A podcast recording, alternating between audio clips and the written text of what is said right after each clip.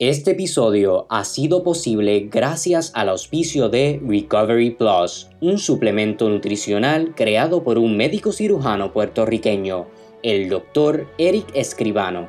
Cada sobrecito combina la ciencia y el arte de la buena nutrición para darte un sinnúmero de beneficios. Con su fórmula única de 39 vitaminas, minerales y aminoácidos, Recovery Plus te ayuda a sentirte energizado antes, durante y después de una recuperación de cualquier tipo de procedimiento, lograr una cicatrización de herida más rápida, formar huesos, músculos y tejidos más fuertes y saludables, subir tus niveles de hemoglobina y fortalecer tu sistema inmune.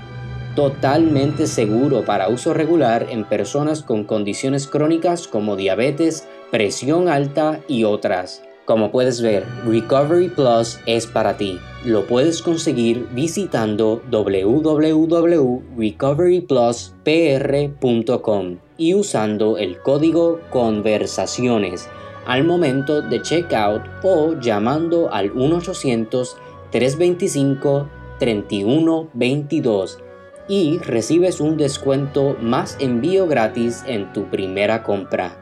También pueden conseguir más información en Facebook e Instagram at Recovery Plus PR. Manténgase saludable y haciendo música.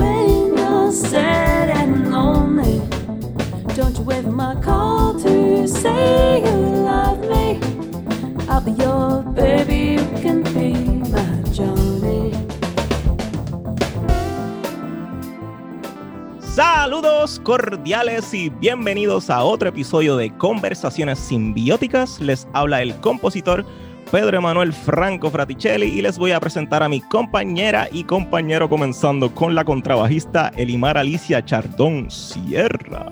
Saludos, hello. y con el trompetista y vampiro boricua Juan Luis O'Halloran. Saludos cordiales. La invitada de hoy es una compositora, cantautora, multiinstrumentista y productora de música electrónica puertorriqueña con una moda y estética bastante peculiar y ya sea por su vestimenta, su música, su performance o su talento, es imposible que no te llame la atención. Eh, el pasado viernes 7 de mayo de 2021 debutó su nuevo álbum Deeper Spaces y en el día de hoy la tenemos aquí para que nos hable sobre ella y sobre cómo fue la elaboración de esta nueva producción. La tenemos aquí desde, desde Berlín, Alemania. Bienvenida Ivana, o también conocida como Marnie Akerman. Saludos. Saludos, saludos. Mucho gusto estar aquí. Muchas gracias por invitarme. Bueno, este, tenemos muchas cosas de las que hablar, pero, ¿verdad? Para que la gente te vaya conociendo, háblanos un poquito de tu formación musical, eh, de dónde tú sales. Eh. Bueno, mi, mi, comienzo musical debo decir que fue bastante, bastante influenciado por mi papá. Ah, él siempre fue como que bien, ah, bien firme en, en, la educación musical ah, conmigo y con mi hermano. Y eventualmente cuando, cuando llegué al quinto grado en la Escuela Elemental de la Universidad de Puerto Rico, tuve que escoger un instrumento para tocar en la banda y escogí la flauta so empecé a coger clases con um, la flautista y picolista Ana María Hernández. Um, estuve con ella con como, creo que 10 años, pero no estoy segura, como que la memoria se me escapa. Uh, pero uh, estuve con ella un par de tiempo. Después um, empecé a como que tantear con, con la guitarra, tú sabes, uh, Ultimate Guitar Tabs, como que tipo buscando las tablaturas, pero en verdad no, en verdad no aprendiendo bien a, tocar guitarra, haciendo covers. Lacuerda.com. Um, exacto. y yo también cogiendo, um, también uh, tomando el ukulele, como que casi en serio, pero en verdad no, y después empezó todo lo de la moda del ukulele y pues me hastié.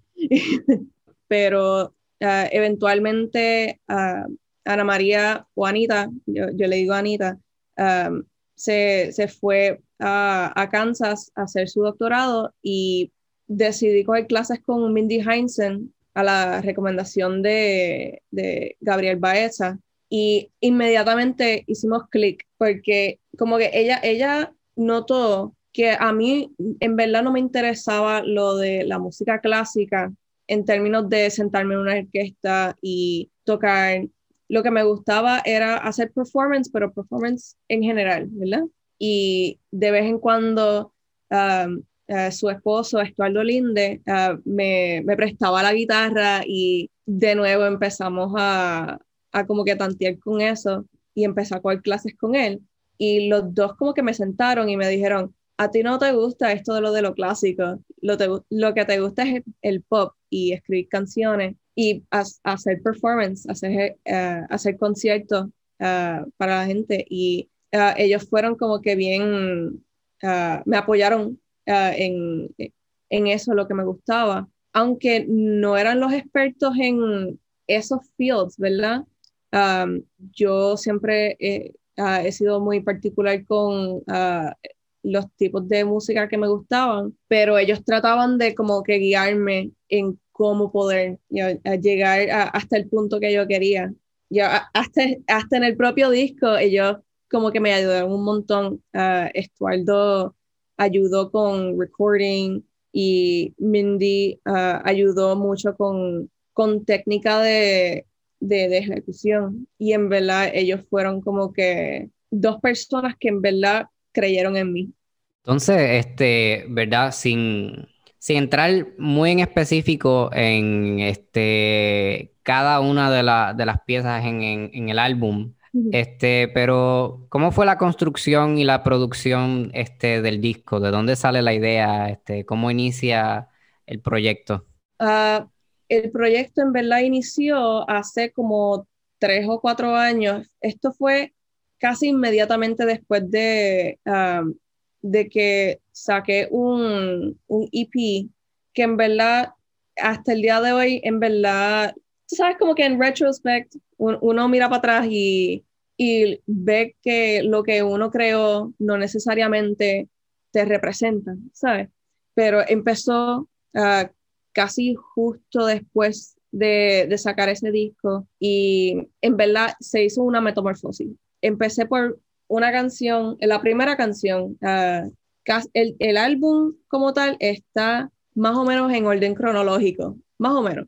Um, las primeras canciones fueron las primeras que, que, que escribí, pero um, lo especial de este disco es que uh, muchas de las canciones los escribí hace años, pero eventualmente los saqué como que de la gaveta y los cambié, porque yo quería yo quería poder hacer esa transición de la música que antes yo hacía, que era música vocaloid, música pop japonesa, electrónica, y en verdad poder utilizar pues eh, los skills que yo tengo, yo quería cantar uh, o quería poder cantar, uh, quería también poder tocar, quería poder tener otros músicos también en el disco. Y había un punto, creo que en el tercer año de mi, de mi bachillerato en composición con, con Manuel Seide, que en verdad yo no estaba componiendo nada, de, que nada, que no podía producir algo y, terminarlo. Y pues yo, yo estaba como que, pues, ¿qué hago? Ah, ¿Qué técnica uso? Y un amigo y colega ah, que en verdad lo súper, súper aprecio, Gonzalo Frometa, me dijo, mira, yo te puedo hacer uh, tracks de batería.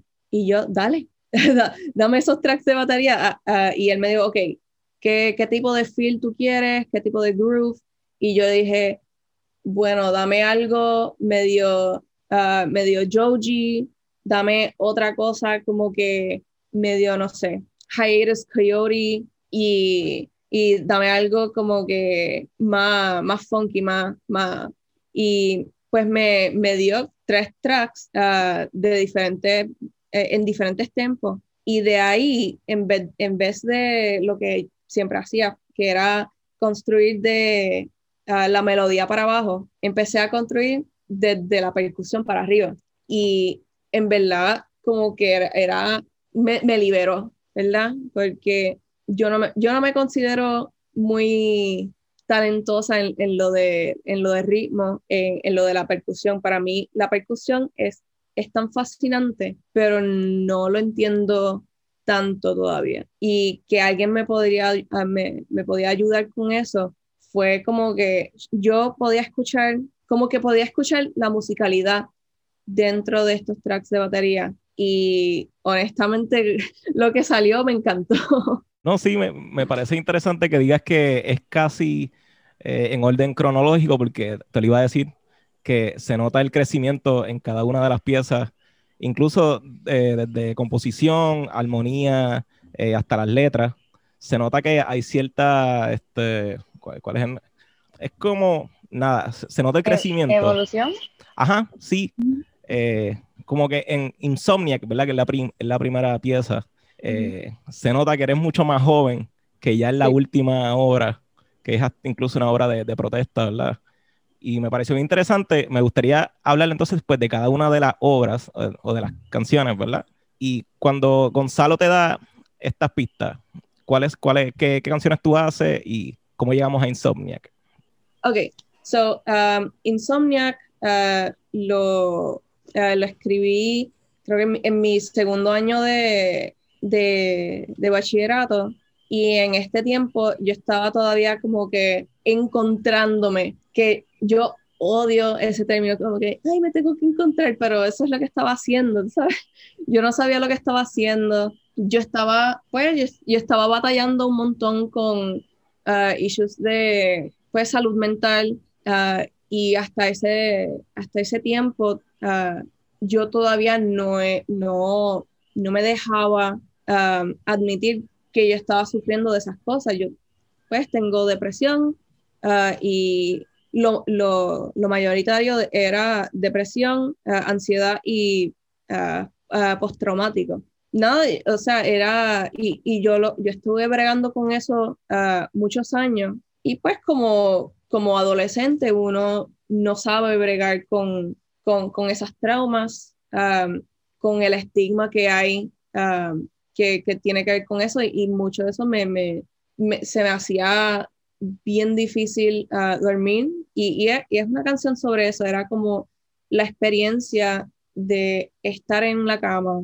estar como que pensando en muchas cosas a la misma vez, uh, pensando en cosas que ya pasaron, que en verdad uno no puede bregar uh, con eso porque pues pasaron, no vas a ver las personas, esas, esas, uh, esos argumentos nunca van a pasar de nuevo, pero eh, siguen recurriendo en, mi cabeza, pero yo no sabía cómo, cómo hacer el coping en, en, esos tiempos. Y, y, es como, es como una inocencia, pero no tan inocente. Esa era la palabra que estaba buscando, gracias. no se nota esa inocencia y cómo vas creciendo poco a poco. Disculpa, adelante. sí, eh, eh, era, definitivamente eso es como, como que el, el, coping de ese entonces, porque uno no quiere admitir que uh, traumas pasaron, uno no quiere admitir como que eso me pasó a mí, yo estoy sufriendo como, hay, hay como que peores cosas en el mundo, ¿cómo puede ser que yo esté sufriendo cuando yo lo tengo tan bien? ¿sabes? Like, uh, en verdad yo estoy súper privilegiada uh, en términos de, pues, yo, mi, mi familia, yo tengo familia que, que me quiere un montón. Ah, no, no, somos, no estamos en la pobreza tampoco. Um, so es, es, muy difícil para admitir que uno mismo también, uh, aunque, uno, aunque uno tiene privilegio, eh, es muy difícil admitir, uh, pues uno puede sufrir de estas cosas. Y de, de eso como que trataba la canción, es como que la pregunta de ¿por qué soy así? ¿Por qué esto me, me está pasando? Y entonces, ¿cómo llegamos a Kaleidoscope? Porque yo recuerdo muy bien que esta pieza se presentó en uno de los conciertos ¿verdad? de composición y incluso había una idea de performance, habían, habían visuales. Entiendo que tú, siempre, no quiero brincar a la estética todavía, pero siempre has tenido una estética bastante clara de, de lo que quieres visualmente. Eh, ¿Cómo llega a Kaleidoscope, que es aparentemente diferente, pero no? Kaleidoscope uh, esto fue como que bien, bien, significant, bien significante para mí, porque um, Insomniac se escribió justo antes de estar con, con mi compañero y Kaleidoscope se escribió justo después. um, Kaleidoscope es una canción, en verdad que se trata de esos movimientos de la vida que uno, uh, uno no entiende muy bien por qué pasa, pero es como que uno, uno ve el, uno ve el mundo y la vida pasando, cosas malas pasando y cosas buenas pasando a, a, la misma vez o uno detrás de otro. O sea, no es, no es super deep tampoco. Kaleidoscope definitivamente de, de todas las canciones, eh, yo creo que es el menos, uh, el menos deep de Deeper Spaces. El, efecto debe ser, por lo menos para mí, yo, yo lo escribí con, con el propósito de, de, pintar el, el efecto de, de, alguien que, está, que, que ha vivido pues diferentes experiencias buenas y malas, uh, experiencias intensas también, que estén como que caminando, nada, strolling, uh, caminando por un parque y sentando afuera, como que mirando por el cielo y diciendo como que, ¿qué rayos que, que todo esto está pasando y qué insignificante yo soy en el universo? pero pues lo estoy viviendo. No, y precisamente la incorporación de José Raúl Cruz, que es el saxofonista, que es tu compañero, eh, yo pienso que marca pues un, un momento en tu carrera también de, de, sus propias influencias con las tuyas, que hablamos de tu papá y me gustaría hablar un poquito de él, porque quien ve a tu papá es un profesor de la UPI y, sí. Y, y, si tú lo ves por ahí, es, como un gringo de estos hipitongos, así, y tú, wow, este tipo es bien cool, me cae súper bien. Y tú siempre hablas mucho de él y hablas también de su influencia y de todas estas bandas de rock, ¿verdad? Que, mm. que, eh, que son influencias también tuyas, supongo. Háblanos un poquito de tu papá, ¿verdad? Y de ese trasfondo, de dónde él viene, de wow, esto, uh, toda esa música. bueno, uh, mi papá es de San Francisco, California, bueno, e, el, área San Francisco. Uh, él vivió uh, un tiempo en Oakland un, y otro tiempo en, uh, en y después volvió pero él estuvo como que en, ese, en esa época de los 60, Hate Street, Lovins, Monterey Pop Festival, como que él vio diferentes bandas que ahora lo, los vemos como, wow, esta, estas bandas como que Hall of Fame, como que e, estas reliquias del pasado de, del rock, mi papá los vio. Muchas veces él habla, yo, e, él, él, él habla de tal manera que yo, que yo pude como que vivir, no sé, vicariously. Yo pude vivir vicariously por, su, uh, por sus cuentos. Uh, y él, él, hablaba mucho de uh, los conciertos de The Grateful Dead, uh, los conciertos de Jefferson Airplane, todas las experiencias hippie tonga, todas las experiencias hippie tongas. Llegó él a Woodstock. él, fíjate, un amigo de él dijo, vamos a ir a Woodstock. Y mi papá estaba como que, mm, no quiero pagar toda esa gasolina, mano. y se perdió Woodstock por no querer pagar la gasolina. ¿Cómo se llama él? ¿Cuál es el nombre? James Ackerman. James Ackerman. sí, entonces pues me parece interesante que tienes toda esa música que un trasfondo que no mucha gente tiene. eh, por lo menos así, de música rockera, por así decirlo. Entonces, tu estética es, es música electrónica, media low-fi, japonesa. Eh, ¿cómo, ¿Cómo, llega a tu estética? Sé que estamos a, mitad del disco, pero creo que es importante. ¿Cómo, vas construyendo poco a poco tu estética? ¿Estética sonora o estética visual? O sea, ambas. ¿Cómo, cómo vas construyendo este concepto que es eh, Ivana hoy en día? Definitivamente ah, es una combinación de mi papá y mi mamá. Y también como que un poquito de, pues, un poquito de mí misma. Ah, yo pienso que las, personalidades de cada, de cada uno uh, tiene mucho que ver con uh, el, entorno en, que uno, en, que uno crece, ¿verdad? En, que uno se cría. Pues mi papá trajo uh, la, estética rockera, mi mamá trajo la estética pop queen con Mecano, David Bowie, um, Madonna, Britney Spears, ella ella está on the money. Yo, ella siempre sabe quién está en los top 40 y siempre está escuchando, pero no importa quién es en el top 40, ella está escuchando todo, no importa el sonido, ella es bien trendy, so de ahí como que, como que encontré lo que me gustaba en términos de, de la música pop, ah, especialmente el synthwave con, con Mecano uh, y David Bowie, me encantaban lo, lo, el, sonido del sintetizador. Por mucho tiempo mi papá odiaba el, el, sonido del sintetizador, pero después de, yo creo que, no, no, no me acuerdo cuándo fue, pero uh, definitivamente fue cuando le empecé a explicar de, uh, pues, el, el valor de cada sonido como instrumento. Ah, y esto es en general. Ah, hasta los sonidos que son como es super chippy chappy pueden, pueden se pueden utilizar. Y así, si es intencional, ¿verdad? Ah, porque hay, hay piezas que, que, en verdad no están hechas para, para estar tocadas en MIDI y hay, hay piezas que sí. Y, y, todo depende, pero cuando le, le, empecé a explicar eso, eso fue cuando él estaba, ah, ok, ahora puedo entender por qué esto suena bien. Pero con, con mami era siempre como que, yeah, sintetizadores, me, me gusta eso. Um, pues eso es como que lo sonoro. Lo estético, pues yo, uh, a mí siempre me gustaba uh, el anime uh, como. Y yo, pues, cuando, cuando tenía tres años, me acuerdo, Once Upon a Time, en Blockbuster, tenían como que una sección entera de Sailor Moon. Y yo, mami, yo quiero eso. Yo quiero ver eso. Y fue eso. Y también Studio Ghibli. Um, yo creo que eso, eh, las películas de Studio Ghibli fueron definitivamente como que mi gateway, porque mis padres están como que eh, estas cosas anime están súper raras. Uh, pero fuimos a ver, creo que fue que fuimos a ver uh, Spirited Away en, en el cine. That gave me nightmares.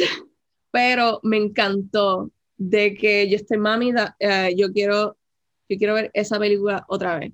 Y después ella empezó a como que decir, ah, pues uh, este estudio también como que hizo estas películas, así que vamos a verlas. Pues desde ahí empecé a, a ver más, más anime, uh, más, más cosas cute. Siempre me encantaban las, las cosas cute. Yo era como que obsesionada con las Barbie y las Bratz y como que super girly, pero sí, eh, eso fue como que la estética manifestada um, de forma, pues, occidental, pero ya en, cuando tenía 13, 13 años, uh, así que en, en, la intermedia, empecé a como que interactuar con más personas uh, que pues también le gustaban en el anime, massive weeboos, ew. Pero tuve una amiga uh, que, de hecho, uh, uh, hasta el día de hoy todavía estamos, nos mantenemos en comunicación. Alison se llamaba. Ella me preguntó, ¿a ti te gusta, a ti, a ti te gusta Lolita? Y yo, ¿what? yo estaba tan confundida y yo lo busqué. Y la cosa es que si uno lo busca en el internet, o te sale algo bien nasty, o te sale um, ropa de, like, made outfits, Y yo, no, no me gusta eso. Y ya, no, no, no, no, es, es, esta moda japonesa um, que, que, tiene mucho que ver con, con uh, el estilo victoriano y rococó. Y yo, ¿qué qué? Y pues lo busqué bien. Y again, I never went back. bueno, that's a lie. Sí, sometimes cuando uno está muy cansado. Ni siquiera eso, era como que... I mean, like, normie clothes cuando uno está bien cansado. bueno, yo nunca estuve en normie clothes, siempre traté de ser como que bien edgy, bien emo y bien rockerita, bien ponca. Eh, yo, desde el primer día que te vi en el conservatorio, siempre tuviste la ropa y, todo el mundo, o sea, siempre diste de qué hablar y siempre llamaste la atención. Si acaso, cuando empezaste en el Big Band con Selpa, fue que yo te vi un poquito más sin, la, sin las pelucas y sin las cosas. No sé si fue intencional o si fue parte del periodo en el que estabas viviendo. Bueno, en verdad lo de las pelucas fue más como que me hastié de, de tener que, que cepillarlo.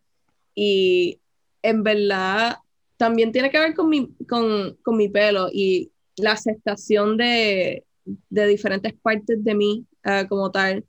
Yo, yo antes tenía el pelo súper mega largo, pero me, again, me hastié y me lo piqué todo. Antes yo, yo me, me planchaba el pelo, me hacía la queratina, me hacía blowout y mi pelo siempre estaba como que súper lacio, porque pues mi pelo es finito pero naturalmente mi pelo es, rizo y siempre como que tuve esa, esa inclinación de tratar de, esconderlo porque pues e, era muy difícil, ah, era muy difícil bregar con, con, ese pelo, siempre cuando, cuando lo peinaba, cuando, me lo, cuando me lo peinaba, siempre se ponía bien frizzy y no se veía bien. Ah, siempre las puntas estaban como que todo el garete, pero cuando decidí como que quitarme las pelucas y cortármelo cortito, yo estaba como que yo puedo como que lavarme el pelo, levantarme, tener el pelo rizo, estar bien perra y no tener que hacer nada. Volviendo al disco, la, próxima sería Whispers, que también... Algo interesante que tú, que tú utilizas son los Vocaloids, que son básicamente tú escribes la letra es y, y, el programa te la canta. Tú le das la melodía y la letra y el programa te la canta. Es una voz de, de, mentira. Va, más allá del reggaetón, porque el reggaetón te lo afina, pero aquí la voz es enteramente fabricada, es, electrónica. Los OG VTubers, tú sabes. Eso es, sí, para, los que, para los que no saben, um, yo empecé como ah, productora de Vocaloid y Utau, que los dos programas son programas de, sintetizador uh, de, pues de, de, voz. Se crearon en, en Japón, ah, creo que fue Yamaha, fue el, la primera compañía en crear esta tecnología y los sintetizadores que yo utilizo eran de Krypton Future Media Um, y había como que un, había una cosa entera, como que si, si tú tienes como que los weeaboos, que son como que anime, que le encantan eso, pues Vocaloids está como que justo detrás de eso. Hatsune Miku, uh, Luca, esos son uh, pues las voces de, que, que son, de las voces que son bien reconocidas en el área de, de Vocaloid. Uh, y en verdad yo empecé a utilizar eso porque era, primero una, era una forma de, de yo aprender uh, a leer japonés, sort of. En, en, verdad no sabía lo que estaba cantando, pero sabía cómo pronunciar lo que estaban cantando. So, por, por lo menos pude leerlo, pero no saber lo que estoy leyendo.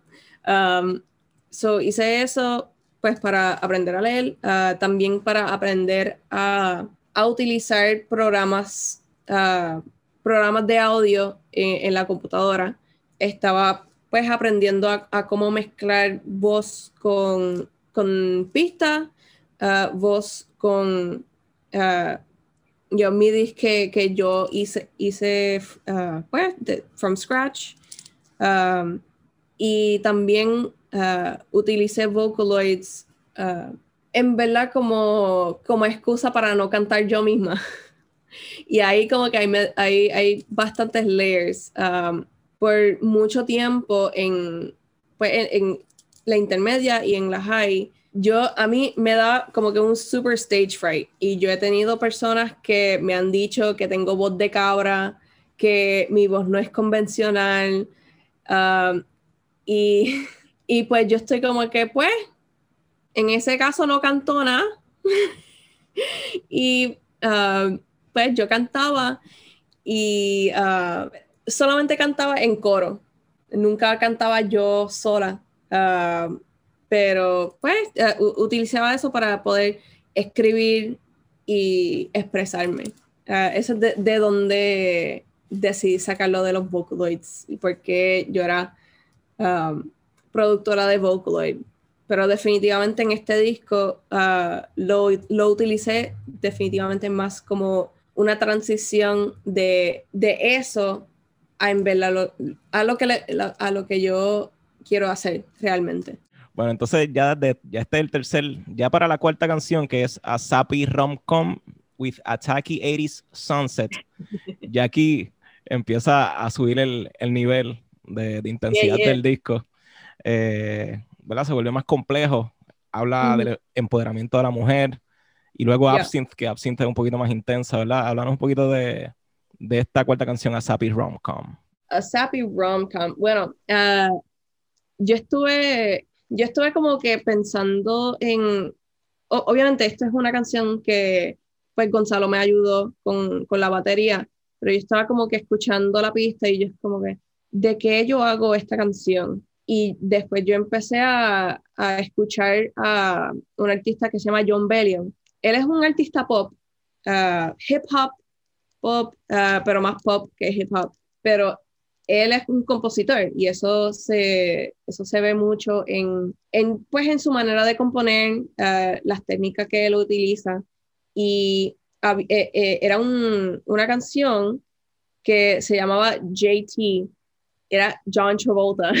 yo estoy como que, hold on a second, yo puedo hacer una canción de los 80, pero yo voy a hacer esta canción de los 80 haciendo como que una, una sátira de todo, de todo lo mierda que fueron los 80. Yo, a mí me encantan las estéticas de los 80. Ya, obviamente, me, me visto en rosita todos los días, me pongo el make-up hasta, hasta las cejas. Yo, las estéticas de los 80 me encantan, me encantan los synths, me encantan como que muchos artistas que salieron de ahí, pero yo, a mí, los 80 visualmente son amazing, you know, son awesome, pero en términos de, pues de, de las conversaciones que se han tenido especialmente alrededor de la mujer en los 80, una mierda. o sea, tú ves como que muchas películas y siempre lo, ah, los protagonistas eran como que uno, unos machos que están como que metidos en esteroides y que siempre están como que yendo de mujer en mujer, como que bien womanizer, y las mujeres como que bien sumisa y como que vamos a hablar de Grease. Grease is fucked up. Grease is um, mm, eh, es problemático.com, tú sabes. Um, aunque la película, pues, las canciones están bien nice y el, uh, la cinematografía también bien nice, pero los temas de, de cómo se utilizan las mujeres, no tan nice. Uh, lo mismo en Dirty Dancing, que eh, la relación entre uh, Baby y Johnny es como que medio, medio complicado y medio raro y uh, las dinámicas entre Baby y su familia, que también es como que medio raro. Y pues yo quería coger esos conceptos y básicamente decir, espérate, yo puedo hacer todo lo que hace Sylvester Stallone, pero sin ser una porquería de humano en las películas. Tú sabes, yo puedo empoderarme sexualmente bajo mis términos, tú sabes, porque yo ni siquiera soy una persona mega sexual. Um, yo, yo, en, en mi tiempo, when I want to, con consentimiento, sí o sí. Y pues e, e, era mucho de eso. Y cogiendo como que la, la frase media estúpida de ah, canciones y, y videos ah, de, los 80, pues utilizando eso como, para pintar como que con estúpido eran las cosas en, en los 80. Sí, ahora que entramos a este tema del, incluso el movimiento Me Too, que de eso tú hablas en la próxima canción, que Absinthe, que Absinthe es un alcohol bastante interesante, si no han tenido la, la oportunidad de probarlo, deberían probarlo, es, un, buen, es un buen chat. es, un buen chat. eh, háblanos un poquito, esta, me impresionó esta, esta canción, porque hablas de tu experiencia en una relación abusiva, eh, háblanos, ¿verdad? Es que es tan impresionante el concepto, a mí me encantó el disco porque impresiona. De repente tú ves la portada eh, y pues tiene una expectativa porque la portada es rosita y es todo bien cute, bien Barbie, que es parte del concepto. Eh, eh, eso es lo más, lo más, no es parte del mismo concepto de muñeca rota. Es como que wow, y me encanta. Y cómo a través de una estética light, se podría decir, o bastante chill, mete, mete estos temas tan intensos como lo puede ser una relación abusiva, incluso una experiencia de acoso. Eh, háblanos un poquito de esta canción de Absinthe. Um, bueno, esta, esta canción es una, es una canción medio que, que pues el, el journey ahí es medio memento, que lo escribí, en verdad, creo que fue en mi primer año de, uh, escribí la letra, en mi primer año de bachillerato, pero como que lo dejé porque uh, pues el, el, cuento era que yo se lo iba a dar a Estuardo para que él me, me produciera pues la pista y uh, muchas cosas pasaron, no se dio y yo estaba como que fuck it, uh, yo, yo lo voy a reconstruir. Y pues esta canción uh, se trata de esta relación que tuve pues en, en, high school y la cosa es que es muchas personas no quieren ah, creer que las, pues que las relaciones pueden pasar en high school primero. Ah, hay, mucho, ah, hay muchas tendencias misógenas en, en, cuanto a las relaciones en high school, de, de, cual, de la cual yo fui víctima, ¿verdad? Pero yo estaba en, en, en high school, yo estaba bregando con pues sentimientos de, Ah, de impostor, sintiendo que en verdad yo, yo no podría cuadrar con, con otras personas. Uh, muchos issues de, de imagen, ¿verdad? no estar segura con, conmigo misma. Y pues esta persona vio, él por, por, años fue amigo antes de, de ser pareja mía, um, pero él vio él vio lo que, lo que me estaba pasando um, y se apoderó de mí. Um, de, él, él como que se, se, aprovechó de que yo estaba en, una posición vulnerable, me, me, me, quedé ahí. Él quería que yo me quedara en, esa posición vulnerable y pues uh, me forzó a, hacer muchas cosas que en verdad yo no quería hacerlas, pero pues uh, con la manipulación. uno dice que uno no quiere, pero después dice, ah, pero si no quiere eso significa que tú no me amas. Y como alguien que sufre ansiedades con, ya con cuestiones de, de, de rechazo, pues eso me, me, ponía a mí en, en, pues, modo pánico, como que, ¿qué pasa si él cree que yo no lo amo? Pues uh, mejor hago lo que él quiere que yo haga también la insistencia es un tipo de violencia. Uno se cansa de decir que no. Exacto. Y había muchas cosas pasando. Ah, también a la misma vez, ah, él estaba... Y, eh, esto se, se proyecta en, en, ah, en, esta canción, ¿verdad?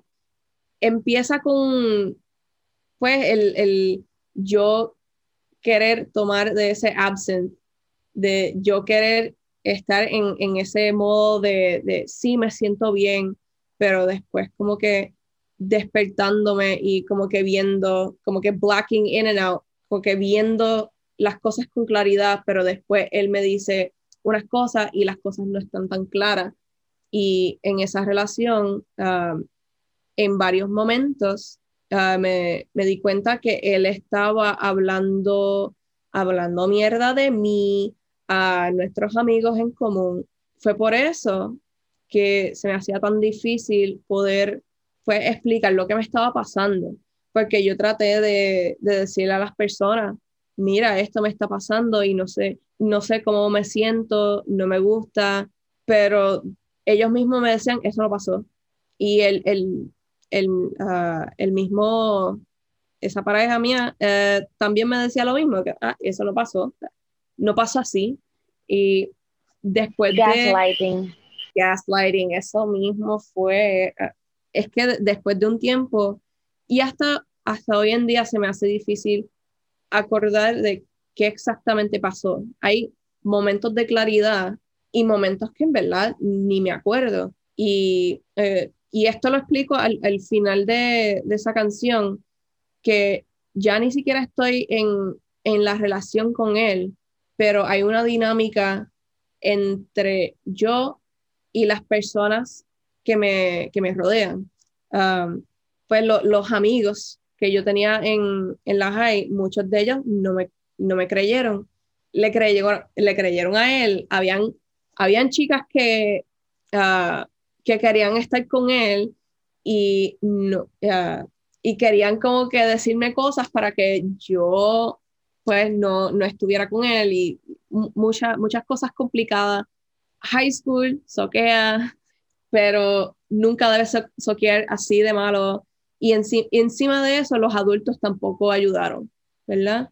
Um, bastantes veces uh, los adultos, especialmente los adultos, um, los adultos uh, hombres, y había una, una adulta femina que en verdad me odiaba desde primer grado, pero let's not get into that.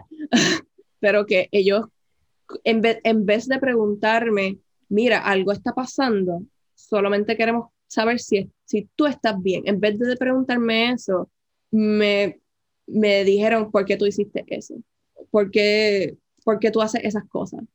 let's just say, no me, uh, no incentiviza decir nada cuando decir algo o... Es una forma de volver a echarle la culpa a la persona que tiene, o sea, es, volver a victimizar a la víctima. Exacto. Mira, yo fui maestra un montón de tiempo y en la adolescencia, ya en octavo grado, por lo menos en Puerto Rico, en el área metropolitana, los niños empiezan a experimentar con el bien y el mal.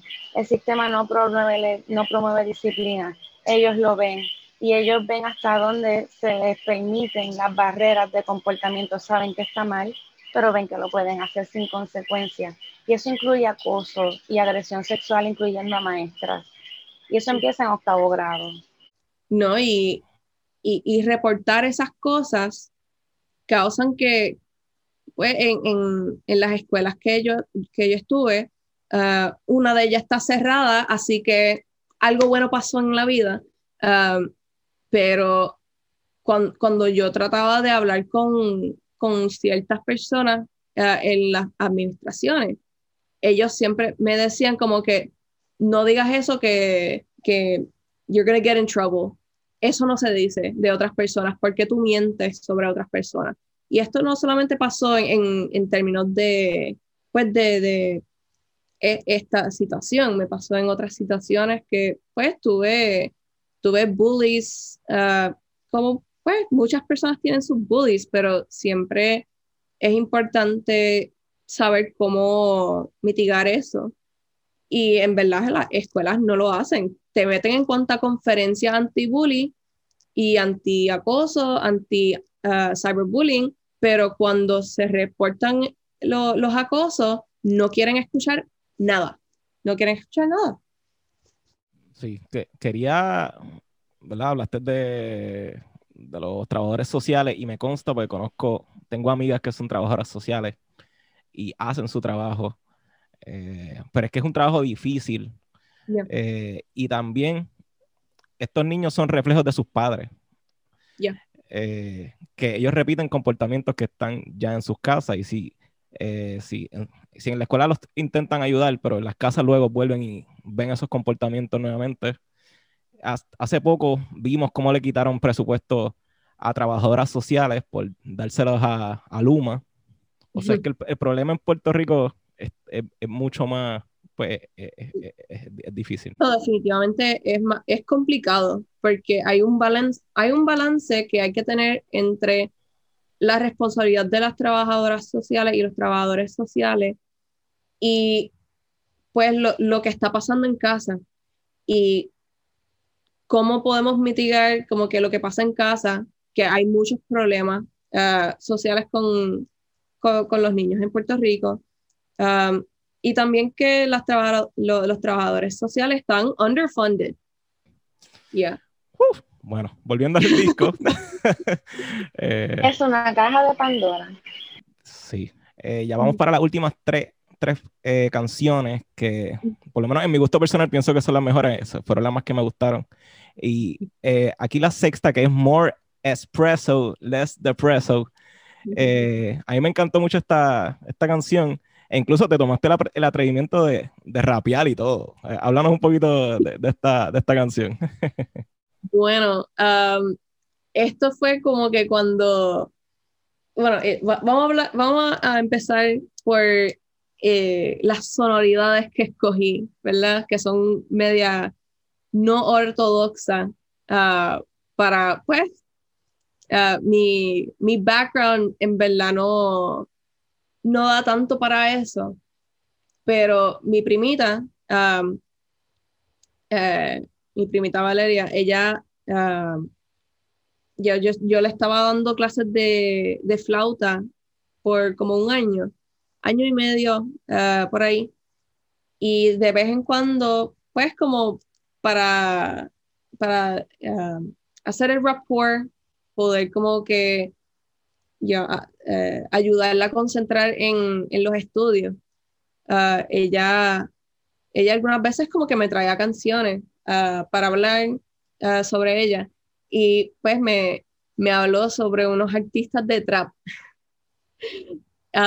Me habló sobre Rich Brian, Lil Xan y había, había otro, pero ahora ni me acuerdo. Pero Rich Brian me gustó. Uh, me gustó un montón. y es un, un rapero de Vietnam, o creo que de Vietnam. pero él, pues, como todo rapero, rapero asiático tienen que mudarse para Los Ángeles a hacer un disco, tú sabes. um, pero su música era bien eh, introspectiva, aunque pues tenía temas de, ya, temas de sexualidad, él es hombre, you know, whatever, uh, pero era bien introspectiva para lo que era. Y la calidad de, de, las pistas también era muy buena, había bien low-fi, algunas veces metía como que unas líneas pianísticas que yo estaba como que, wow, esta persona tiene como 19 años y está haciendo trap y me gusta.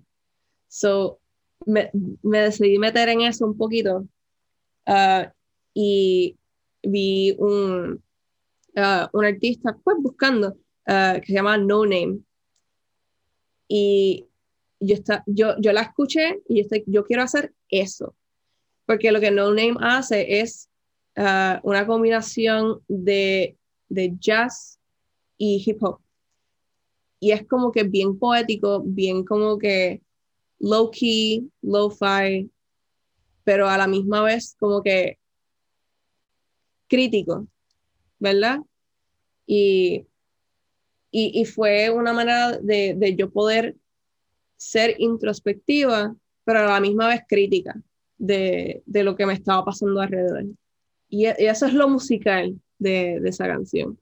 Um, eh, en, en, términos de, pues, el, ya el, el, meaning de, de esa, esa la escribí en verdad, eh, yo creo que fue en mi penúltimo año de bachillerato que en verdad yo estaba como que hasta acá. Yo estaba hasta acá con todo. Yo estaba... Yo creo que Juan te puede entender ahora mismo. yo no podía, I'm sorry, como que como persona, ustedes en la administración, corazón grande, pero oh my God, qué cosa más difícil es hacer la matrícula. la matrícula, tener como que mis clases en orden, tratar de, tratar de, de, pues adelantar clases, porque había muchas clases que ya a ese punto no me servían. O sea, yo, ah, yo no pude coger uh, mi clase de, de, de Sibelius, pues, ya de notación digital, en mi primer año porque se llenó, se, llenó la clase. Y después de eso yo no tenía tiempo hasta mi último año. No puedo como que, yo, yo uso Sibelius como que constantemente, no puedo como que retar eso y están como que no, no puede. Y hay un montón de cosas que en verdad no hacen ningún sentido. Pero, y, y me pueden tirar todas las excusas de middle state esto, middle state lo otro. I get it, I don't, I don't want to hear it anymore. Sí, para, para todos los que no están en el conservatorio, eh, hacer la, la, la prematrícula, que es coger tus clases, siempre se ha dicho que se va a mover online y va a haber una plataforma para que todos podamos entrar y hacer nosotros mismos pero no, siempre tenemos que estar detrás de nuestro. Y nunca pasa. Ni en el medio de una pandemia pasa. No, y encima de eso, uno nunca recibe sus matrículas como debe ser. Siempre hay algo que falta o algo extra que pusieron y no entiendes por qué te lo pusieron ahí. Siempre, siempre es la excusa para, para hacerte pagar algo y es como que, mmm, rico. Capitalismo musical. ¡Capitalismo! no, es eso. O sea, esta canción, yo creo que ahora yo puedo ser un poquito más honesta con, con el yo, el, el, significado de esta canción. Eh, esta canción es yo diciéndole un fuck you bien lindo a mi alma mater. Uh. A mi alma mater, fuck you. Porque, oh my God, al final de, de ese bachillerato yo estoy como que, yo hubiese como que, yo, yo me hubiese ido después de María me hubiese ido porque hay tantas cosas que me, drenan la vida. Y la música no, debe ser así. O ni siquiera la música, pero si tú, si tú estás estudiando algo, tú debes estar ahí porque te encanta. Because you goddamn love that shit. Y la cosa es que yo quería ser cantante de pop. Yo quería, o por lo menos cantante de jazz ¿verdad? Y, esas son otras peleas que yo tuve que, tener con la administración, que yo quería más, más clases de jazz para por lo menos pues, entrar a ese mundo que me gustaba, que me interesaba, que yo quería incorporar a lo que yo estaba haciendo. Pero se, hacían cuantas problemas y cuantas vallas que tenía que, que brincar y, encima de eso, como que todos los días yo bregando con algo y tenía que llegar temprano, ir a gusto, comprarme un fucking café de 3.50, tomármelo e irme para el carajo.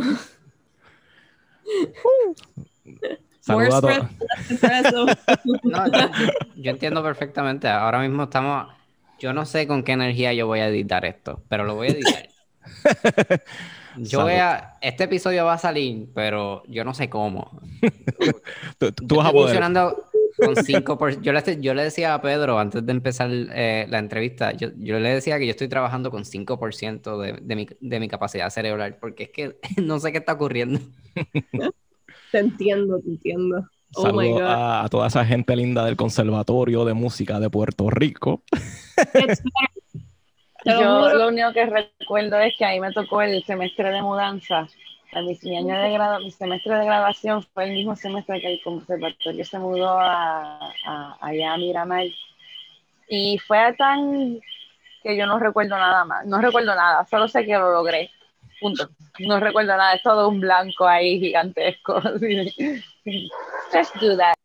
I got it. Uh, sí, y quería mencionar que así como este disco, que puede, puede, se puede notar un crecimiento, una madurez, eh, canción tras canción, la verdad es que fueron, fueron años duros, han sido años duros los, los que hemos pasado, que nos han formado eh, como, como persona, incluso como, bueno, como país no, nuestro país no, no se mueve. eh, quería decir que, que, en esta canción de More Espresso, ¿verdad? suena un poquito a 21 Pilots. ¿Tiene, ¿tiene algo, no, no te gustan? No, ok. Pues. Bueno, yo no los odio, como que mi, mi, opinión es neutral. Muy bien. Solo sé que, que los fans de 21 Pilots son bien intensos, eso es lo único que sé. Eh, recientemente, ahora, he visto que está utilizando mucho el instrumento del coto. se, dice así, ¿verdad? Coto. Ya. Ok. Eh, entonces, en esta pieza, que es la penúltima, se llama Years of Winter Solstice, lo comienza a utilizar y me encanta mucho esta, esta obra. La haces con, con cajón, que está Jeren Guzmán en, en el cajón y es bien, es bien experimental, es bien diferente a lo que tú usualmente haces. Hablan un poquito de esta pieza porque realmente me, me, gustó mucho. Eh, eh, es bien, está bien interesante.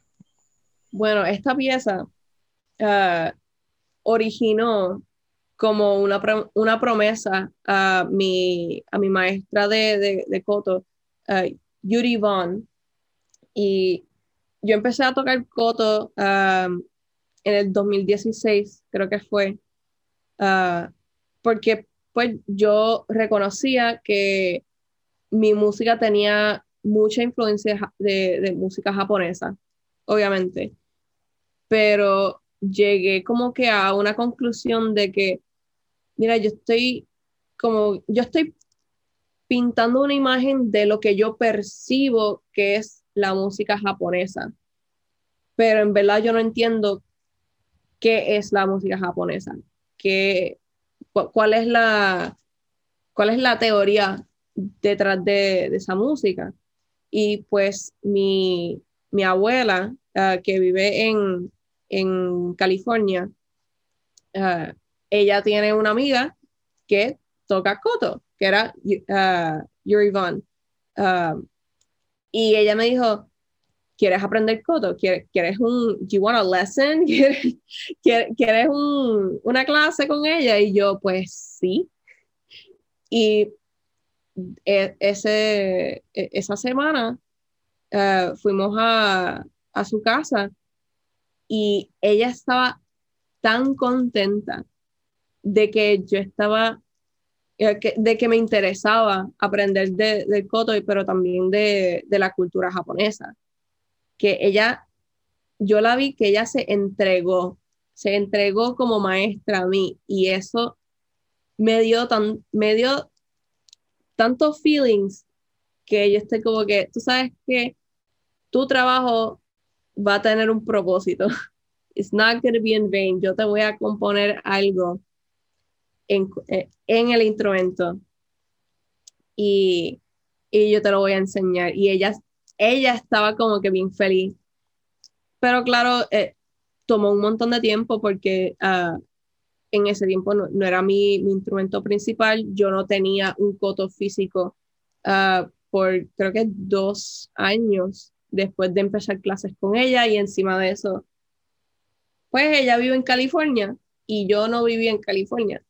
So era, era cuestión de ah, tomar dos clases por año.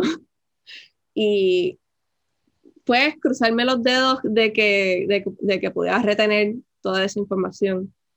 Ah, pero yo escribí un poema y lo traté de traducir al japonés medio malo, bien malo, pero ella entendió más o menos el, el vibe que yo quería y ella se ofreció a, a traducir el, el, texto, el texto original. Y pues eso, eh, eso fue lo que utilicé para la letra de, de Years of Winter Solstice. Y actually, Years of Winter Solstice originalmente iba a ser una pieza de Vaporwave, que yo quería mezclar sonidos de Macintosh con Koto y después como que me pasó la fiebre de, de Vaporwave y pues I didn't want to do it anymore y decidí como que empezar de nuevo, como que descartar el, el proyecto viejo y tratar de, de, de, crear algo nuevo, pero utilizando esa letra. Y la cosa es que la letra era un poquito más difícil porque, claro, no es, ya, yo no sé hablar uh, japonés y, y solamente sé escuchar uh, pues la fonética y, saber más o menos dónde cae cada cosa. Y era bien difícil escribir como que un, una melodía apropiada uh, para la letra. y yo estaba como que, ok, pues qué, qué, qué cosas utilizo. Decidí utilizar Hirachoshi, que es afinación estándar en, en el coto. Y de ahí yo estoy como que, ok, vamos a ver qué yo puedo hacer con el coto. Uh, compuse un poco en, en, el instrumento cuando al fin uh, pude comprar mi propio instrumento um, y canté con esa melodía. Y después de eso, estoy como que, ok, Years of Winter Solstice, ¿qué yo estaba diciendo con este poema? Y este poema era, uh, era pintar uh, un cuadro de estar en, en, en, en un lugar, yeah, in the pinnacle of grief, es la, la, la mejor forma de decirlo. Es, es como que, mira, como cuando uno pierde a alguien que, que uno ama, pues, pierde un familiar o pierde a, un amigo, ni siquiera, ni siquiera necesariamente por, pues, por muerte, pero puede ser que uh, uno pierde um, uno pierde relaciones con, con, las personas que pues uno pensaba que los iba a conocer pues por el resto de la vida y resultó no ser así por X o Y razón y estar como que pues eh, bien ni, ni, siquiera es triste es como que upset y spaghetti. Y a la misma vez viendo que eso es parte de la vida, que la vida sigue y pues la, la, las cosas se mejoran, que las cosas, y la, la vida puede estar ya pésima ahora, pero si, si, si te quedas a ver lo, si, si te quedas a ver lo, lo, las flores crecer, pues todo se mejora. Ahorita hablabas de, del high school y yo te, yo te, decía que ojalá se quedara en high school, pero la verdad es que esa experiencia y esas relaciones que uno encuentra y luego pierde es, es algo que pasa toda la vida, es un, es un fluir de, de distintas cosas. Eh, quería hablar del koto. El koto es el instrumento nacional de Japón. Eh, es como el 4, básicamente. Y es un instrumento yeah. co complejo. es el 4 de Japón. Y es un instrumento complejo, tiene 13 cuerdas. Eh, te he visto tocándolo y tiene varios picks que los pones en, en los dedos mm. y, y, lo vas tocando eh, poco a poco. Eh, sería interesante conocer un poquito más de, de, esa música de Japón, porque incluso el himno de Japón, que hemos hablado aquí de, del himno de Japón, es mm. uno de los pocos himnos que no está colonizado. O sea que en, mm. en la propia melodía, eh, la, la, melodía es modal. Que realmente esa, esa, música que está fuera de, de, del colonialismo y de, ¿verdad? y de lo, el occidentalismo yeah. es, es, bien interesante. Eh, y eh, claro, tiene sus propios problemas con el colonialismo. Eh, yo, yo y, y, de eso es mi, mi, mi tesis de maestría, ¿verdad? Um, bueno, mi tesis de maestría es explorar el instrumento en el entorno de uh, live streaming en Twitch, para ser bien específico. Pero en hacer, en hacer eso es muy importante um, conocer el, el, contexto histórico y, pues contemporáneo, cultural del instrumento. Yo, yo escribí en, en mi, en, este último capítulo de, de, la tesis que Japón está en, en una, como de una manera, está en un lugar bien particular en que fue colonizado, pero a la misma vez ellos son colonizadores, porque por mucho tiempo la, la razón de por qué Japón tiene ah, su, su, música y su arte tan, no, no, es insular, pero es, es tan particular de ellos, es porque por muchos, muchos uh, siglos hasta, uh, ellos eran, e, ellos tenían su, uh, ellos, ellos, tenían su país cerrado. Um, eran bien solitarios, no querían nada que ver con los europeos y 800 años, para ser exacto. Yes. y ya fue, fue creo que en lo, los 1800 um, que uh, fue que pues vino la, las tradiciones europeas y inmediatamente había ya diferentes opiniones. Ah, vamos a adoptar eh, estas cosas, no, no vamos a adoptar estas cosas. Hay muchos um, undertones.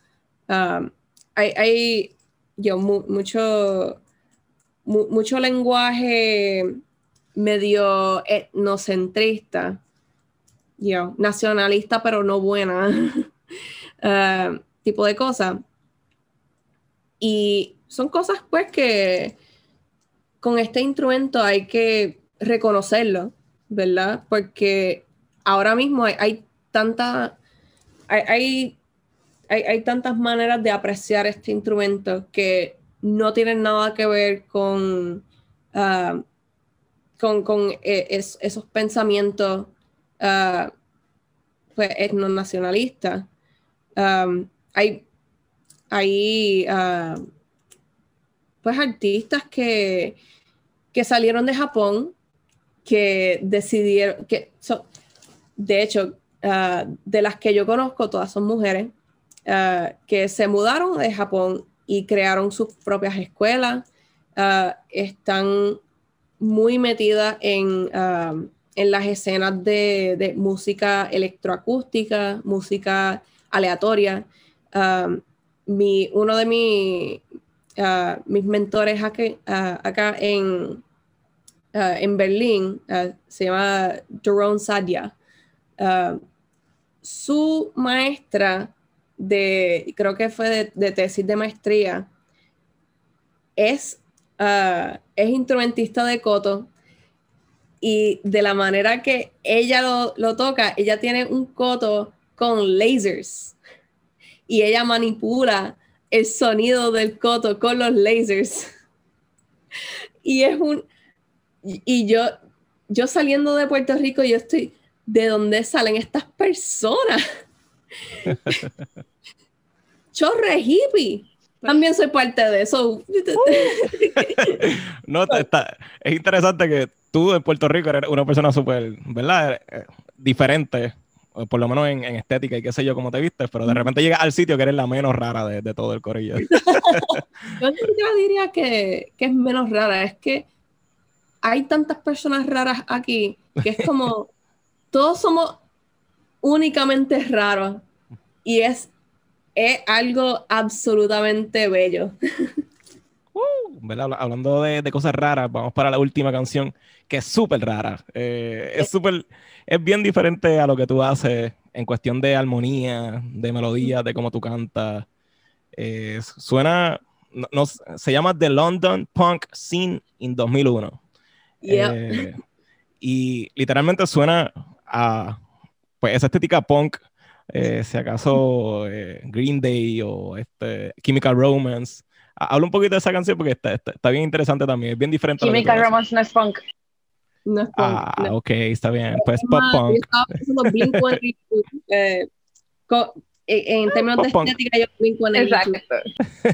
Uh, pero, pero sí. Y, yes. Y, Green Day también, pero Green Day, pero temprano. Yo, estilo Nimrod, uh, Warning, que el mix de las mezclas de, de, esos discos eran bien garage, bien um, como que la voz echada para atrás, um, pero a la misma vez con intensidad. So, um, esta canción uh, es una canción de, de protesta que, pues, um, salió de mi alma porque aunque yo siempre fui como que, eh, por lo menos en, mi opinión, uh, activista en términos de pues la salud, uh, el, el, cuido, el cuidado de salud y todo lo que tiene que ver eso en el contexto de los Estados Unidos. Um, siempre fui como que bien, uh, bien activista en términos de eso, pero uh, creo que fue mi último año de, uh, el último año de bachillerato. ya para los que no saben, yo tengo diabetes tipo 1. no, no me comí un montón de dulce y se me dio, no. Yo básicamente nací con con eh, este, pues, esta condición, uh, lo he tenido desde los, desde los dos años, uh, o por lo menos se, manifestó a los dos años. Y eh, tipo 1 significa que yo no produzco nada de insulina por deficiencias inmunes.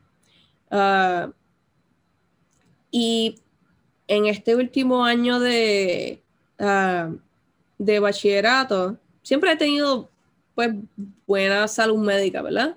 Buena, eh, buen seguro de, salud. Ah, pero este último año yo fui a, pues, a, hacer el refill de, mi insulina. Esto fue en agosto del 2019, creo que fue.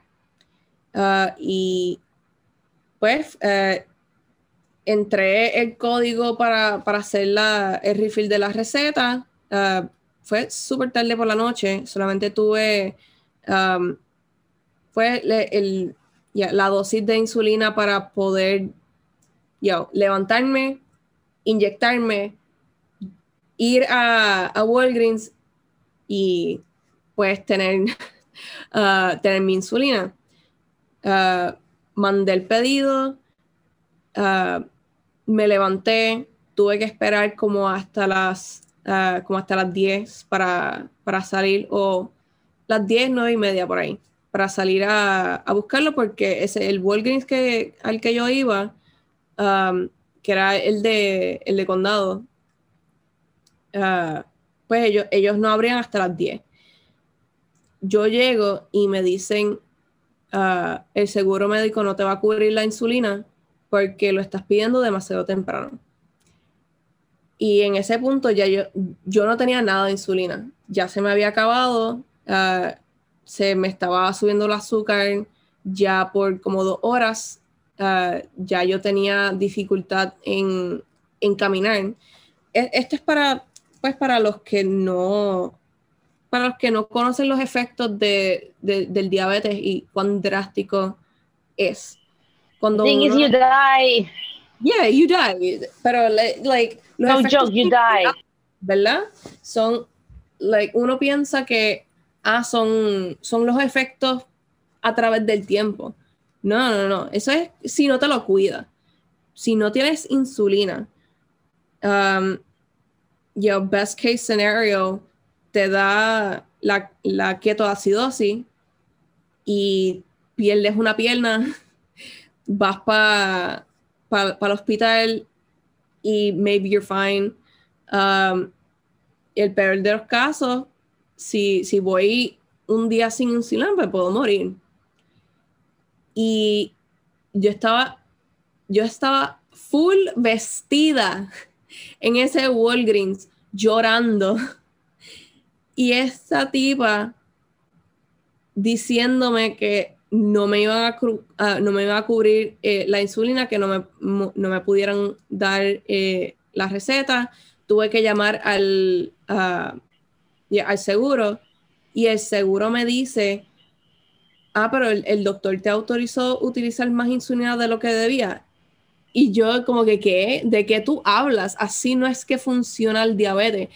Y, yo, Pedro se, se, acordará de esto porque yo hice un post bien largo después de que me pasó eso, porque yo tuve que sacar 300 pesos de, mi cuenta de ahorro para, ah, para cubrir un tercio de mi refill de, insulina. para ah, seguir viviendo.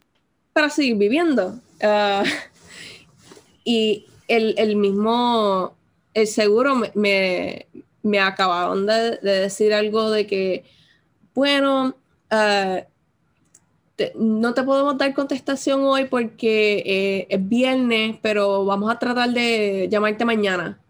Y yo mañana me muero. muero.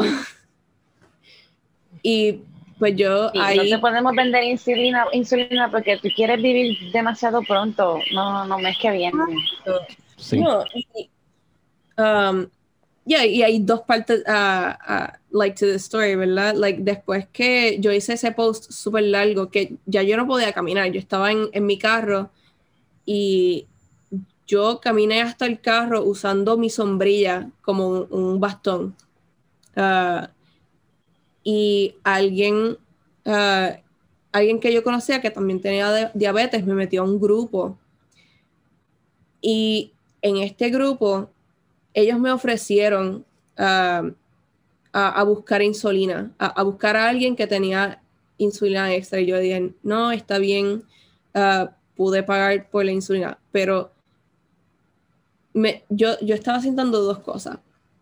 Primero, qué lindo que hay personas con suficientemente con suficiente empatía para tener recursos extras para los que no pueden pagar esos recursos. Pero a la misma vez me da una rabia que nosotros vivimos en un país en donde es tan difícil poder adquirir estas cosas, en un país donde un por, un por ciento increíblemente alto sufre del diabetes, del tipo 1 y del tipo 2, pero un montón, yo creo que cada uno de nosotros aquí conoce a por lo menos una persona, además de mí, con diabetes, o por lo menos dos personas con diabetes, y es tan difícil tener los recursos, las bombas de insulina cuestan miles de dólares en deducible nada más lo, las botellas de insulina, 300 pesos si no tiene, uh, si no tienes seguro. La, no sé, la, lo, ah, las tiritas estas, cada tirita cuesta dólar y pico y te los tienen que vender en, en, botes de, de 50. Like 100 dólares por 100 dólares por mes en, en tirita. Y it's a scam, my dude. Yo es estaba, una renta para existir. Yeah, eh, como que, y de eso sale eh, la, la letra I'm paying rent on my life, porque I didn't ask for this. Como que yo estoy tratando de pensarlo de, de, de, del punto de vista de, un sicko que, que dice, ah, pero es tu culpa que te... No, no es mi culpa, aunque fuera mi culpa, ¿verdad? Aunque, aunque yo fui irresponsable y me comí 10 Big Macs cuando tenía cuatro años, no importa. like, like, nosotros vivimos en, o sea, Puerto Rico y los Estados Unidos son un país donde la gente de, de la clase obrera subsiste en azúcar, McDonald's, Burger King y, y no hay forma, no hay forma de poder lidiar eso y, las consecuencias médicas que, que, salen de eso, porque uno no lo puede pagar. Es, es carísimo por los dos lados. Y yo, alguien que, again, soy mega privilegiada en que mis padres, um, mis padres, eh, ellos hacen todo lo que pueden para que yo, para que yo pueda salir bien en la vida, ¿verdad? Pero imagínate que, que si yo fuera, no sé, alguien eh, en, eh, alguien queer que no tienen padres porque los padres como que no quieren aceptar su, su identidad. O alguien que, pues, uh, es madre, madre soltera. Yo no lo hubiese podido pagar.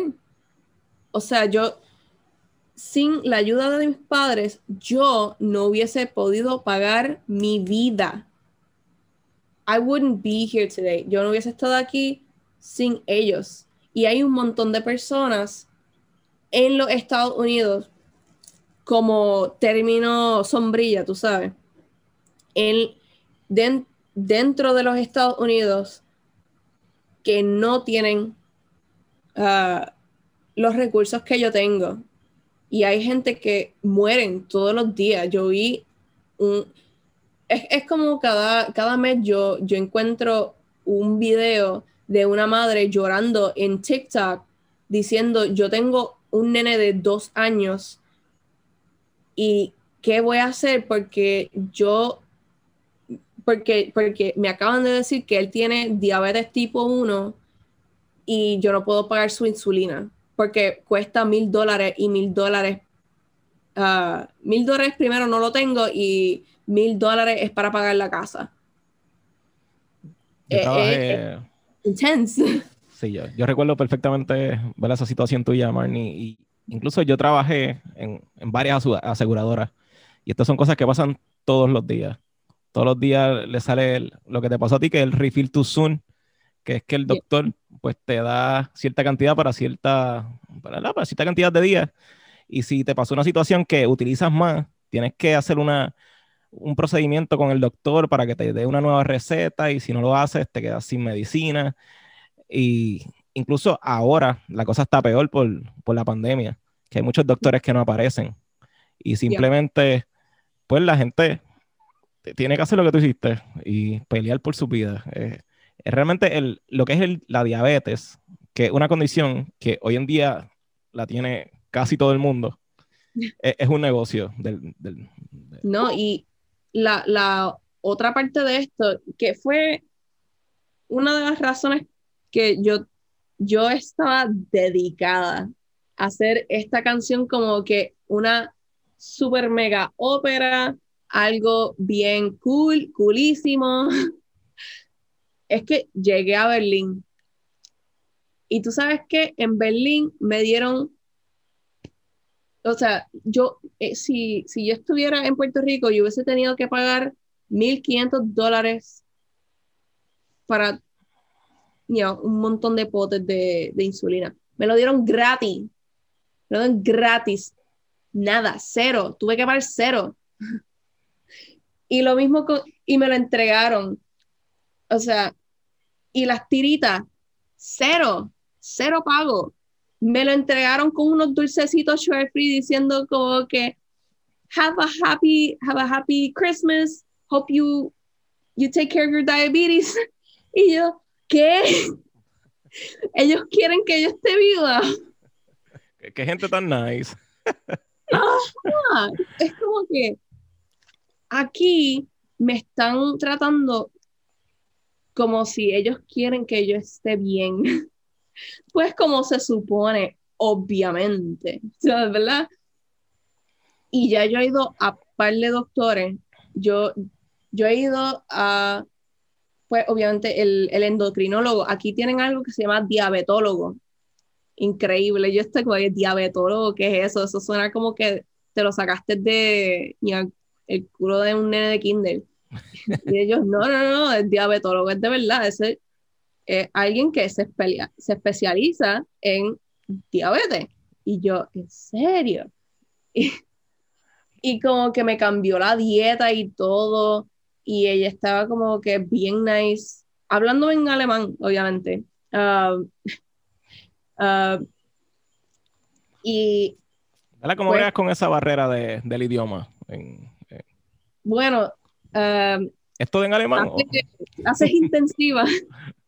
Tomé clases intensivas como por cinco o seis meses. A ver, septiembre, octubre, noviembre, diciembre, enero, como siete, siete meses de, de, clases intensivas. Estoy tomando un break ahora simplemente para, pues para coger un, un breather porque um, tuve unos deadlines con pues lo, lo, de mi canal de Twitch, con lo de uh, pues mi tesis, uh, mi tesis de maestría. Y nada, era para coger un break de eso, pero yo creo que hasta ahora yo puedo por lo menos comunicar a medias con, mi, con mis doctores. Eh, eh, nos mencionaste ahorita, para, para ir verla cerrando la, la entrevista, eh, que la, ahora que estás, más, estás comenzando a estar más activa en Twitch, eh, mm. y, e incluso estar en Twitch pues, influenció el disco, ¿verdad? Habla un poquito de, pues, del Twitch, di la página del Twitch para que la gente te siga, y ah, cómo, cómo eso contribuyó a la creación del disco.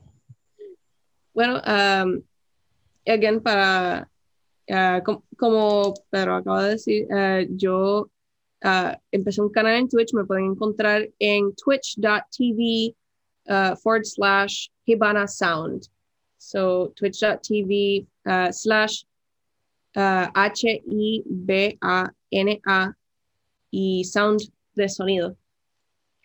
Y pues eso como que eso fue como un accidente, ¿verdad? Porque yo pensé viniendo para, para Berlín, yo no sabía qué exactamente yo, iba a hacer. Yo solo sabía, por lo menos bien temprano, ah, que iba a hacer algo con el coto. Pero pues por la pandemia, ya tú sabes qué pasa con, con los guisos, no pasan.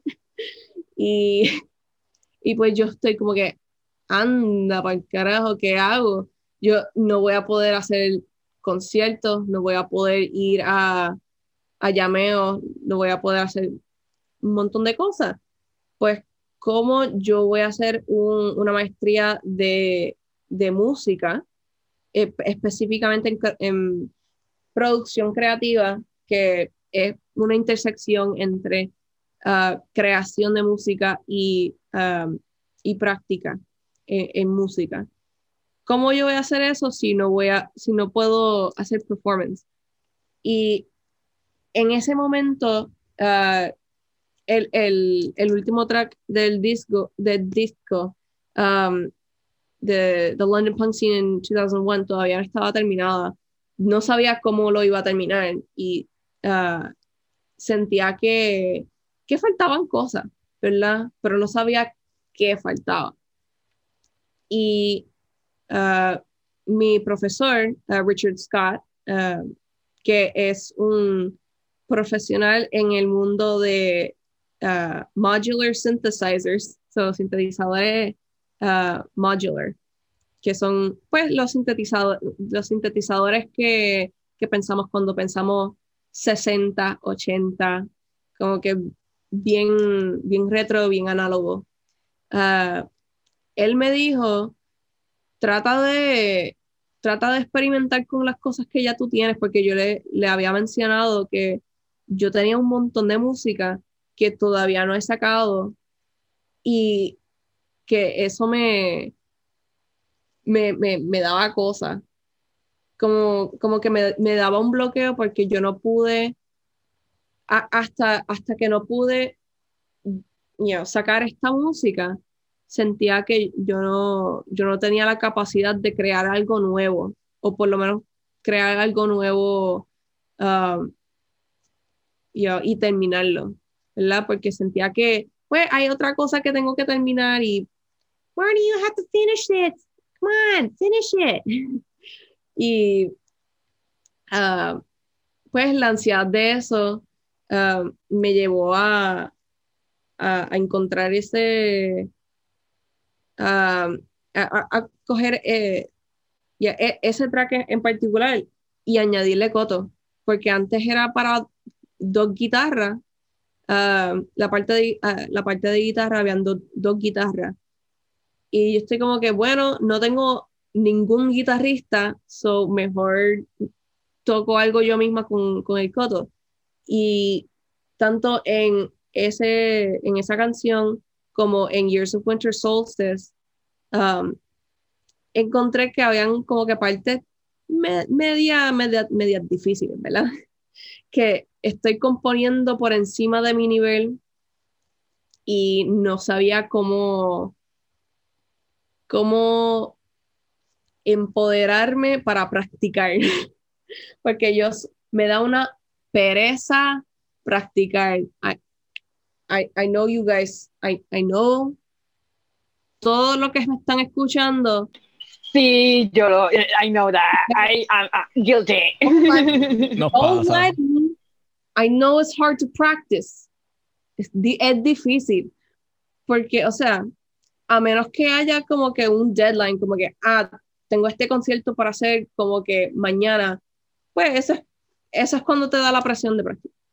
Um, hay gente que son más disciplinadas que otras, pero por lo general siempre hay alguien que le da pereza. O sea, siempre hay un tiempo en la vida musical de alguien que le da pereza.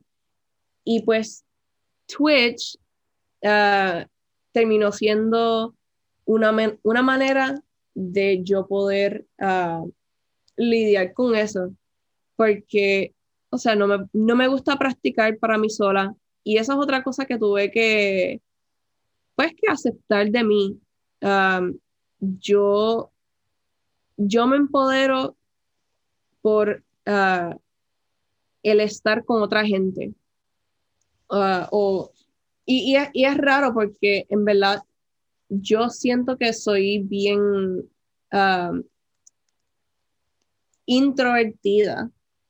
Yo soy bien selectiva con, con las personas con, uh, con quien ando, no me gustan los parties, um, no me gustan los hangouts grandes, me dan una mega ansiedad, pero cuando estoy con personas que en verdad son buena vibra, yo me como que me alimento de esas buenas vibras y puedo continuar. Uh, especialmente cuando son todos músicos y yo veo, ah, esta persona está practicando y suena súper bien, o esta persona está componiendo o tocando en un llameo, suena súper, súper cabrón, yo me, me inspiro en, en, mejorar.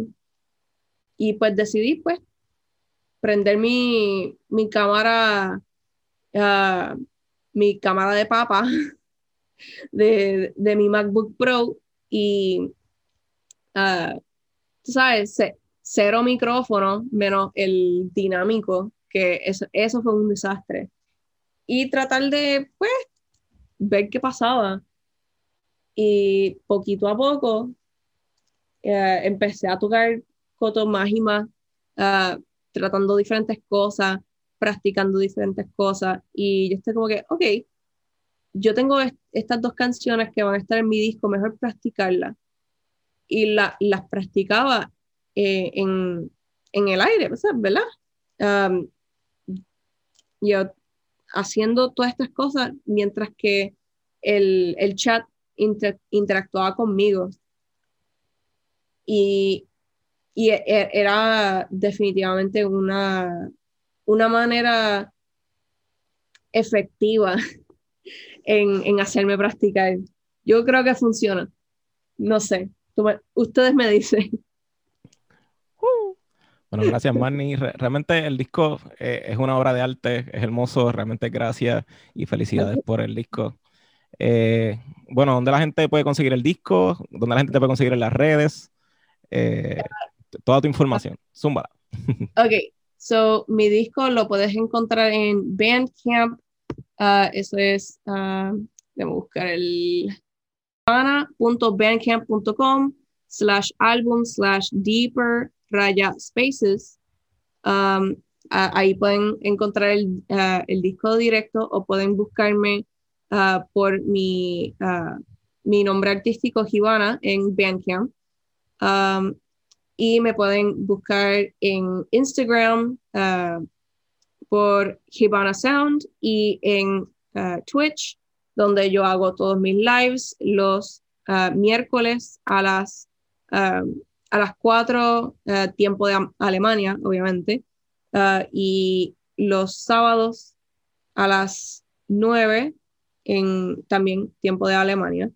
Um, dos veces a, la semana y algunas veces hago uno que otro uh, stream extra uh, en twitch.tv slash Cubana Sound. Bueno, pues gracias, gracias Marnie. Eh, realmente ha sido una conversación bastante simbiótica. Eh, y, ¿verdad? y gracias a todas las personas que han escuchado otro episodio de Conversaciones Simbióticas. Eh, voy, a, voy, a, presentar al equipo nuevamente. Elimar, ¿dónde la gente te puede conseguir en las redes? Bueno, hoy voy a decir uno que nunca he dicho antes, simplemente porque viene al tema. Uh. tengo un blog que se llama lolitareal.com Ahí pueden buscar cosas si tienen más interés de saber sobre las reglas y la historia y cómo es cómo la moda ahorita es un political statement, pues ahí en ese blog hay un poquito más. Ahora, normalmente, como siempre digo, Caribbean Ghost Metal en Instagram, también Lolita Real en Instagram, para más detalles así, fotos de moda más específicas de clásico y gótico. Y como siempre en Facebook, Elimar Alicia Charlon Sierra. Uh, es que hay demasiados temas ahí, pero todos están súper interesantes. Juan, Vampiro Boricua, ¿dónde la gente te puede conseguir en las redes? Pues así mismo, en Instagram como at vampiro underscore boricua y en Facebook como Juan L. o Haloran. Juan, Juan no es Lolita, pero él, se viste, eh, Un poquito más para atrás, no, no, no siglo XIX, eh, siglo XVIII. sí, todos tenemos. ok, amigos, pueden conseguir en las redes como Pedro Emanuel Franco Fraticelli, en Facebook, Peter Franks 7 en Instagram. Al podcast lo pueden conseguir como Conversaciones Simbióticas en Facebook e Instagram, Simbiótica Pod en Twitter. Y bueno, escuchen el, álbum de Marnie que está súper cool, Ivana. Ivana. Eh, y bueno, será hasta la próxima.